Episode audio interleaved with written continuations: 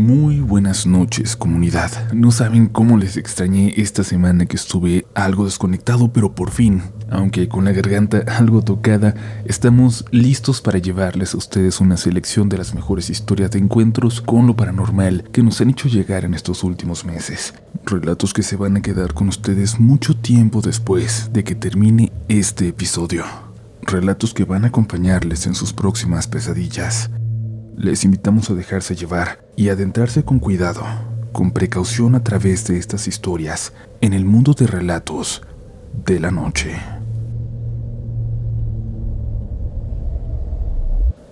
Hola comunidad, hace ya bastante tiempo que escucho el podcast y ya me armé de valor para contarle que sería mi historia con lo paranormal, algo que sucedió precisamente en un diciembre frío como este.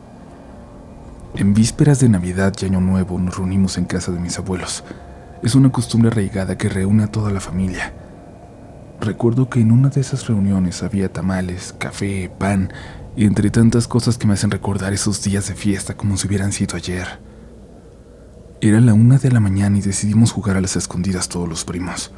Yo decidí esconderme en el cuarto de mis abuelos con otros dos primos. Unos más se ocultaron en la sala y vi que mi hermano corrió hacia la cocina. Mi prima nos fue encontrando a todos uno por uno, hasta que solo quedaba mi hermano. En ese momento ella se dirigió hacia las escaleras y apenas asomándose al largo pasillo del segundo piso gritó, Ya te vi, te encontré Luis. En ese momento hubo un silencio profundo en toda la casa. Todos nos quedamos en silencio, incluso en la sala a lo lejos donde estaban mis abuelos, mis papás. Incluso ahí hubo silencio. Mis primos y yo nos callamos. Fue como si todo el sonido nos hubiera abandonado. Sentí como si la sangre se me hubiera congelado. Seguramente palidecí como mis primos cuando escuchamos la voz de mi hermano salir de la cocina diciendo, yo estoy aquí, abajo, celebrando por haber ganado. El saber que él estaba en la cocina, que no bajó de las escaleras como esperaban los que no vieron a dónde se había ido, el saber que no había nadie allá arriba nos hizo mirarnos los unos a los otros sin entender lo que acababa de pasar. Sin decir nada subimos por las escaleras. Yo iba al frente a pesar de ser el más pequeño. Mi prima estaba parada a la mitad de ella sin saber qué hacer, pero cuando estaba por terminar de subir, yo alcancé a ver algo. Solo yo. Vi a eso a lo que mi prima le habló pensando que se trataba de mi hermano. Era una figura a la puerta de un cuarto, agachado, sentado en el piso abrazando sus rodillas. Al verlo corrí hacia abajo gritando y todos me siguieron sin atreverse a seguir adelante. Les dije lo que vi y todos decían que era una broma, pero mi prima y yo sabíamos que no era así. Recuerdo que tiempo después le pregunté a mi papá si en aquella casa había fantasmas, si él había visto alguna vez algo. Me respondió de forma clara, sin dudar, directa. Me respondió que sí. Me contó que su abuelo había fallecido ahí, en un cuarto del segundo piso. En aquel cuarto frente al que yo vi la figura. Yo me quedé dudando porque solo lo habíamos visto mi prima y yo, porque precisamente aquella noche, cuando nunca antes nos había ocurrido nada. Solo Dios sabe por qué pero lo que sí puedo asegurar es que el abuelo de mi papá lo quiso mucho y siempre estuvo al pendiente de todos sus nietos, cuidándolos, amándolos de cerca. Aquella pudo ser una señal de que seguía ahí, de que también nos iba a cuidar a nosotros. Al menos eso espero.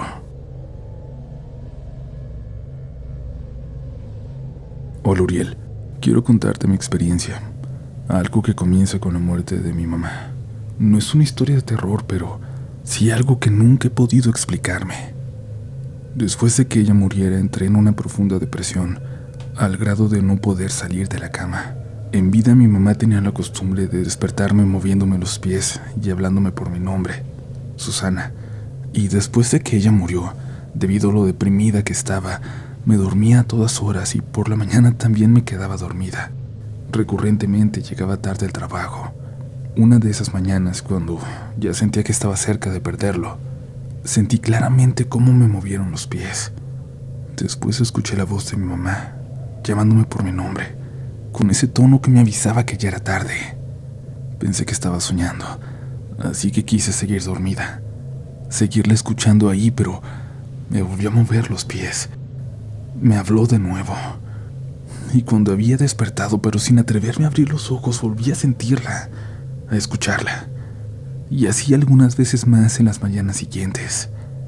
La sentía, la sentía ahí, muy cerca, como si quisiera despertarme, como si quisiera ayudarme a salir de esa depresión. Con las semanas iba volviendo cada vez más a mi vida normal, y ya era rara la vez que me quedaba dormida. Dejé de sentirla, de escucharla. No sé si fue producto de mi imaginación o de verdad sucedió, pero quiero creer que cuando aquellos a los que amamos tanto se despiden de este mundo, no pueden trascender a menos que nosotros no aprendamos a soltarlos. Creo que mi mamá sabía lo mucho que me dolió decir adiós y se quedó hasta que pude al menos despertar sola. Seguir. Me gustaría mucho que publicaras mi historia y saber si alguien más ha tenido una experiencia así.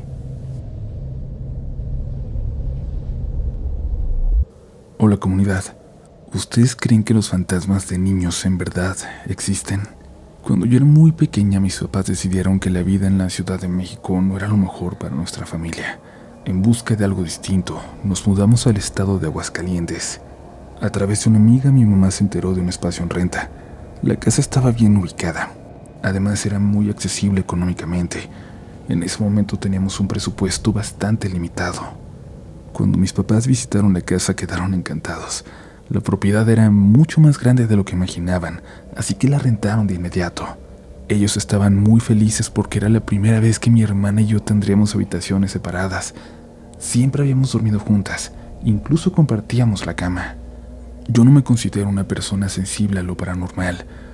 Sin embargo, cuando entré a ese lugar por primera vez, sentí miedo. Sentí un nudo en la garganta. Sobre todo, tuve un deseo muy fuerte de irme, de no volver. Nunca pude sentirme bien estando ahí. El miedo simplemente nunca me abandonó, ni siquiera por un momento. Siendo honesta, no recuerdo si los sucesos paranormales empezaron justo cuando nos mudamos o hasta unas semanas después pero recuerdo muy bien la primera vez que vi su rostro. Desafortunadamente, nunca voy a poder olvidar estos sucesos tan traumáticos.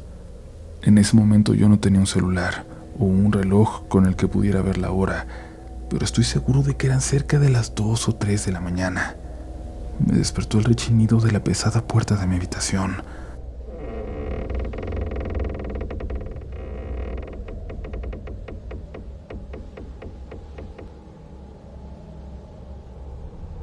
Lo primero que pensé fue que mi hermana había ido a buscarme para dormir conmigo, todavía extrañándome, todavía extrañando nuestra rutina durmiendo juntas. Pero me quedé esperándola. Ella nunca llegó a mi cama. Siempre he tenido la costumbre de dormir volteándose a la pared, entonces no podía ver quién estaba en la puerta que quedaba a mis espaldas. De repente sentí como jalaban mi cobija. Me levanté de la cama confundida y molesta. Con ayuda de la luz que entraba por mi ventana, vi a un niño frente a mí. Vestía un traje de marinero, pero lo más aterrador era que, en lugar de ojos, solo tenía dos cuencas vacías, de un negro muy profundo. Quise correr, quise haber huido, pero mi cuerpo no reaccionaba. Al ver esos agujeros enormes en su rostro me dieron ganas de llorar, pero tampoco podía. Lo único que pude hacer fue mirarlo. Su rostro estuvo presente en mis pesadillas durante años. Él me sigue aterrorizando hasta el día de hoy. A veces todavía lo veo en mis sueños. El niño salió de mi habitación. Corrí a la recámara de mis papás para pedirles ayuda. Les conté lo que había pasado, lo que acababa de ver, les describí detalladamente el aspecto de ese niño. Sin embargo, ellos no me creyeron. Pensaron que él era solo producto de mi imaginación infantil. Cuando eres un niño, los adultos no suelen tomar en cuenta tus experiencias, en especial si no tienen una explicación lógica. Me enviaron de vuelta a mi habitación para que siguiera durmiendo. Al día siguiente tenía que ir a la escuela. Y la situación se repitió durante días. Todas las noches escuchaba el rechinar de la puerta de madera. El niño entraba a mi recámara y me jalaba las cobijas. Me destapaba. Y cuando me levantaba, él estaba ahí, observándome de cerca fijamente. Mis papás dicen que yo llegaba a su habitación siempre a las 3 de la mañana. Para mí, las visitas de este ente se convirtieron en un martirio. Mi temor a la oscuridad se hizo cada vez más grande. Desde que comenzaba a oscurecer, yo me sentía intranquila. Mis padres intentaron de todo para que yo pudiera dormir. Me daban tés y remedios naturistas para inducirme al sueño. Llevaron a un cura para que bendijera la casa, encendían velas en mi habitación. Incluso se turnaban para dormir conmigo, pero nada funcionó. A las 3 de la mañana, siempre, yo despertaba. Después de ver a ese niño me iba a llorar a la recámara de mis papás y ya no podía volver a dormirme. Lo más extraño es que parecía que nadie más podía verlo, que solo yo estaba en contacto con él. Al menos eso creímos durante un tiempo. Un día mientras mi mamá estaba recogiendo, la puerta de su habitación se cerró de golpe. Mi mamá pensó que solo había sido el viento, hasta que mi hermana se acercó a ella y le dijo, Mamá, ¿puedes abrir la puerta de tu cuarto, por favor? Mi amigo se quedó encerrado. Mi mamá sorprendida le preguntó de qué amigo hablaba. Nadie había ido a visitarla, solamente estaban ellas dos en la casa. Mi hermana no dijo nada, solo señaló la rendija que quedaba debajo de la puerta. Según mi mamá, se podía ver perfectamente la sombra de dos piecitos que corrían dentro de su habitación. Ella estaba muerta de miedo, pero intentó disimularlo para no asustar a mi hermanita. Cuando abrió su recámara estaba completamente vacía. Mi mamá intentó encontrar una explicación lógica a lo que había visto, pero no pudo. Yo comencé a deteriorarme por la falta de sueño. Mi piel parecía cartón. Tenía ojeras muy oscuras y marcadas. Supongo que para mis papás no era fácil verme tan afectada, y desesperados por la situación comenzaron a buscar a alguien que curara de espantos. A través de unas amigas de mi mamá se enteraron de una santera que, según decían, era muy buena. Nosotros no conocíamos a esa mujer, nunca la habíamos visto, sin embargo, ella sabía mucho de nosotros. Empezó a escribirnos el lugar donde vivíamos. Sabía cómo era nuestra vida. Nos conocía perfectamente, como a la palma de su mano. La verdad es que tengo recuerdos muy vagos de lo que pasó en esa sesión. Sin embargo, mis papás me cuentan que fue tan fuerte que incluso la santera estaba preocupada por mi bienestar. La mujer nos explicó que los fantasmas no pueden interactuar con objetos materiales. Según ella, este niño que veíamos era más que un espíritu, era algo que intentaba llevarme con él. Ella nos dijo que los niños tienen almas puras y sin pecados graves. Entonces cuando un niño fallece, su alma va directa al cielo. Las almas de los niños no andan penando como las de los adultos. Nos explicó que los demonios suelen tomar formas humanas. Normalmente eligen presentarse como niños para generar confianza, para que sea más fácil acercarse a las personas en especial a otros niños. Esta mujer me hizo una limpia. Además, nos ordenó que hiciéramos cruces con palmas benditas, como las que se utilizan en Semana Santa. Y sobre todo, ella nos recomendó, así nos exigió que nos fuéramos de ahí lo más pronto posible. Ese ente quería llevarme, y no iba a descansar hasta que lo hiciera. Mis papás se apresuraron a encontrar otra casa en renta para poder irnos de ahí, y gracias a Dios todo se calmó en cuanto nos fuimos. Durante los tres meses que vivimos en esa casa, mis papás se esforzaron en arreglarla para nuestra familia. La trabajaron con mucho amor. Y al verla, los dueños decidieron dejar de rentarla y mejor mudarse a ella. Nos enteramos de que en la casa siguieron ocurriendo sucesos paranormales. Al poco tiempo, los hijos de la rentera comenzaron a vivir situaciones muy parecidas a la mía. El hijo mayor aseguraba haber visto una sombra enorme que entraba a su habitación durante las noches. Lo más aterrador era que esa sombra comenzó a hablarle. Le ordenaba que hiciera cosas terribles. Por ejemplo, le pedía que saliera a la calle en la madrugada, cuando sus padres estaban dormidos, y cruzara la avenida sin tener cuidado. Esa voz era tan convincente que él estuvo a punto de hacerlo. Afortunadamente, la familia se dio cuenta de lo que pasaba a tiempo, Por lo que sé, él ahora está bien. A mí me parece curioso que fuéramos los hermanos mayores de ambas familias los que saliéramos más afectados. Me gustaría pensar que la dueña no estaba enterada de nada de esto cuando nos ofreció lugar en renta. Me pregunto si la familia que actualmente vive en esa casa está bien. Sobre todo, me pregunto si el demonio que habita en ese espacio se presenta de formas distintas a todos los inquilinos. Si es así, ¿cómo elige la forma que va a tomar? Si me lo permiten, quiero darles un consejo. Cuando un niño hable con ustedes, por favor, tomen en cuenta sus experiencias, incluso si suenan ilógicas porque los niños son mucho más sensibles a lo paranormal que el resto de nosotros.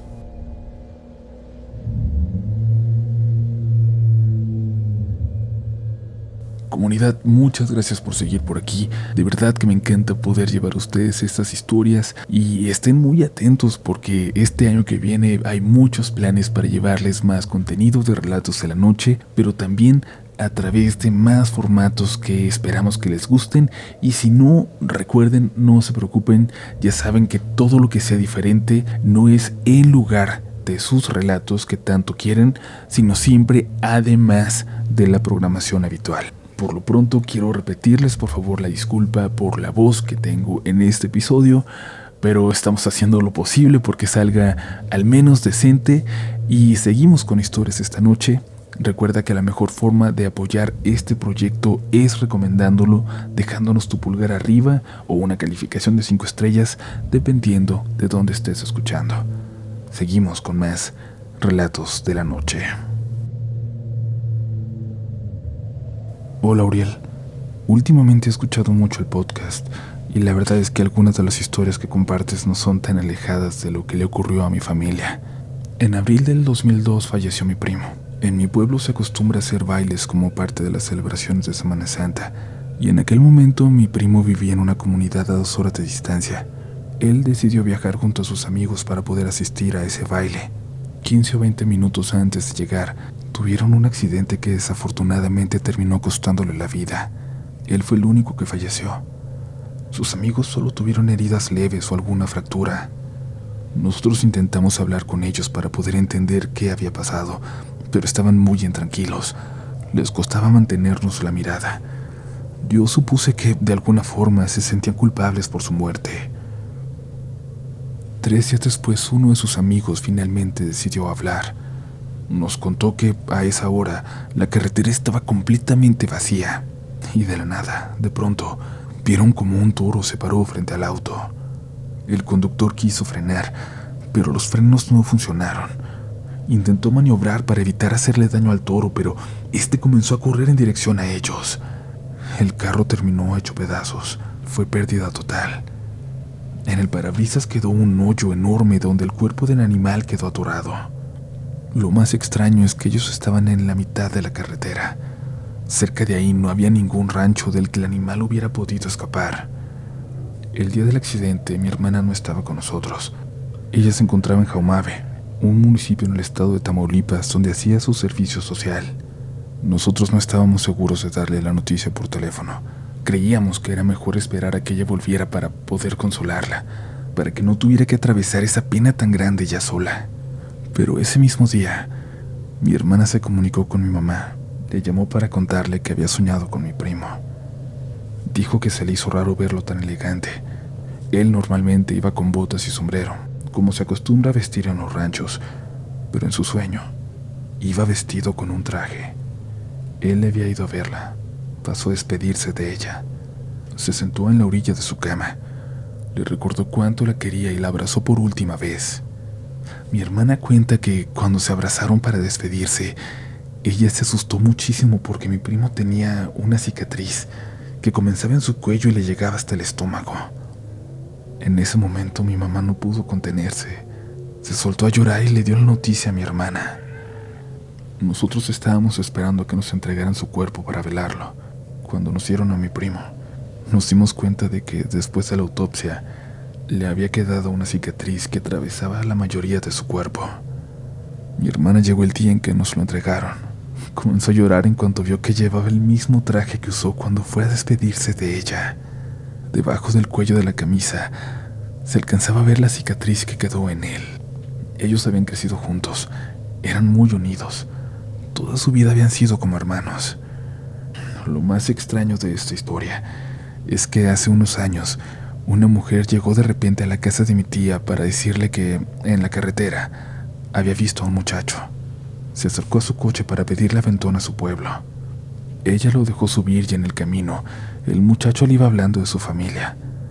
Le contó de su madre, de lo mucho que la extrañaba, pero la señora iba muy asustada porque en algún momento él simplemente había desaparecido del auto, del carro en movimiento. Aquel chico le había dicho dónde vivía, por eso ella estaba ahí, siguiendo esa dirección.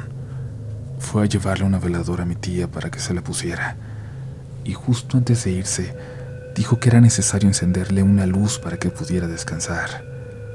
Han pasado varios sucesos paranormales en ese tramo de la carretera que conecta Veracruz con Tamaulipas. Incluso se ha vuelto una zona peligrosa, donde ocurren muchos accidentes automovilísticos. Hemos hecho todo para que mi primo pueda descansar en paz. Rezamos por él, le hacemos misas. Mi tía siempre le tiene encendida una veladora, pero en Semana Santa se sigue viendo a un muchacho pidiendo aventón para volver a su pueblo. Mi primo sigue ahí no ha podido irse por completo. Así que si alguien pasa por ahí, a la hora correcta, el día correcto, es muy probable que lo vea.